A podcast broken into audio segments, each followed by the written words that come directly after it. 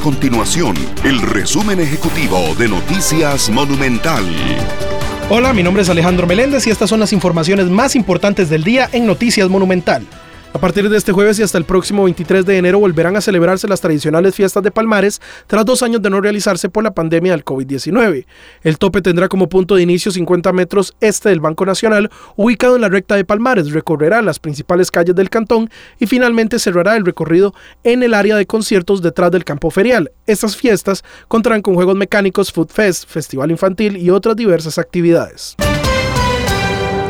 El 2023 ya dejó 21 homicidios, según reportó el organismo de investigación judicial, cuyas víctimas son 14 hombres y 7 mujeres, es decir, una de cada tres es mujer.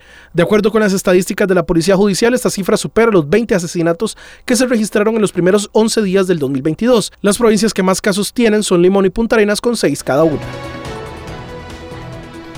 Estas y otras informaciones usted las puede encontrar en nuestro sitio web www.monumental.co.cr. Nuestro compromiso es mantener a Costa Rica informada. Esto fue el resumen ejecutivo de Noticias Monumental.